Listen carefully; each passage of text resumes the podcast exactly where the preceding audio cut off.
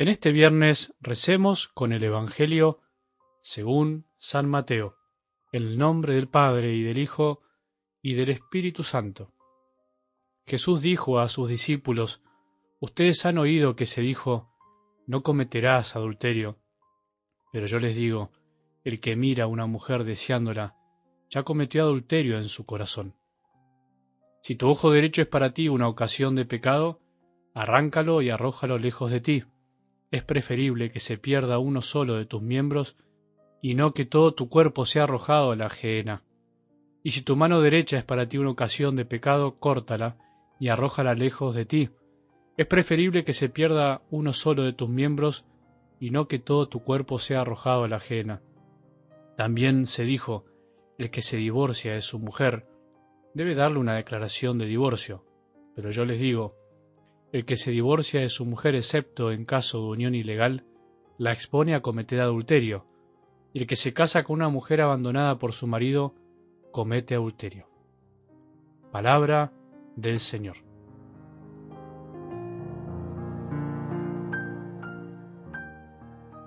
El sermón de la montaña que venimos escuchando en estos días y que seguiremos escuchando y disfrutando durante algunas semanas es el sermón que da vida a aquellos que lo escuchan con corazón de hijos. ¿Qué significa esto que estoy diciendo? Quiere decir que solo las puede entender aquel que se siente hijo del Padre, y como hijo jamás quiere ofender a su Padre en lo más mínimo, pero no como por una especie de puritanismo o moralismo centrado en uno mismo, o perfeccionismo narcisista, sino por amor al que le dio la vida, el hijo que ama verdaderamente a su padre sabe que cualquier ofensa a otro hijo de ese padre, a un hermano, es motivo de dolor para su padre. El Hijo de Dios que va reconociendo el amor del Padre sabe que Jesús, el Hijo con mayúscula, es el que nos vino a enseñar el verdadero sentido de la ley y el que vino a interpretarla y vivirla en profundidad. Por eso escucharemos varias veces, ustedes han oído que se dijo, yo les digo, como si nos dijera, ustedes escucharon y aprendieron los mandamientos en su infancia, en la juventud, está bien, ahora yo se los vengo a explicar, yo vengo a descubrirles en realidad el espíritu de lo que el Padre les enseñó.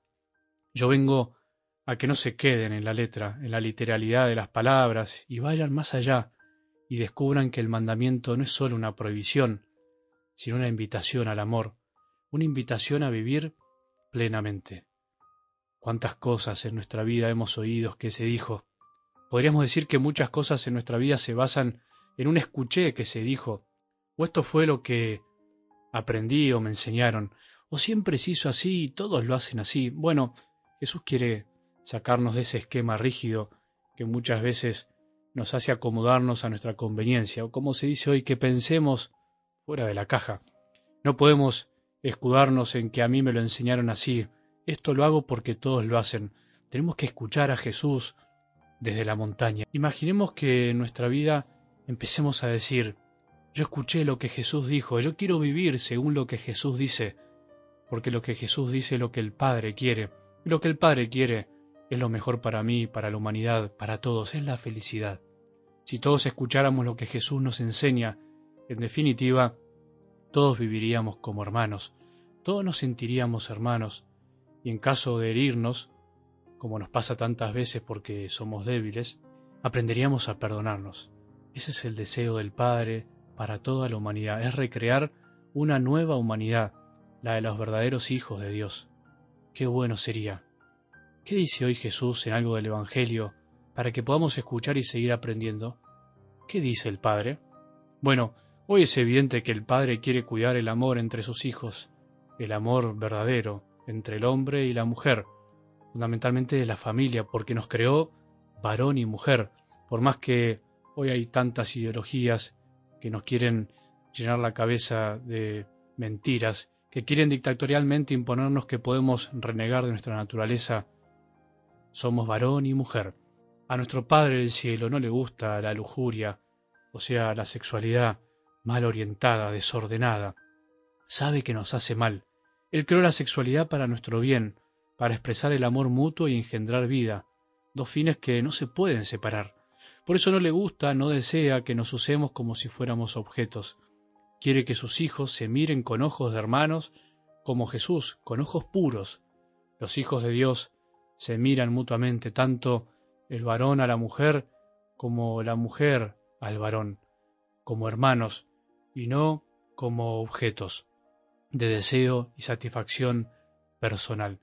Por eso, mirar con deseo de tener a alguien que no nos pertenece y que no es un objeto, sino un hermano, una hermana, o mirar deseando que lo que miro sea una realidad para mí, es ya de alguna manera lograr lo que deseo. Somos dos realidades diferentes, somos una unidad, somos cuerpo y corazón, cuerpo y espíritu. No podemos separar nuestra mirada de lo que sentimos y pensamos, aunque a veces lo intentemos. Una cosa alimenta a la otra y al revés, la lámpara del cuerpo es el ojo, dice Jesús. Es por la mirada por donde entran al corazón las imágenes que nos mueven para desear lo que nos hace bien o mal.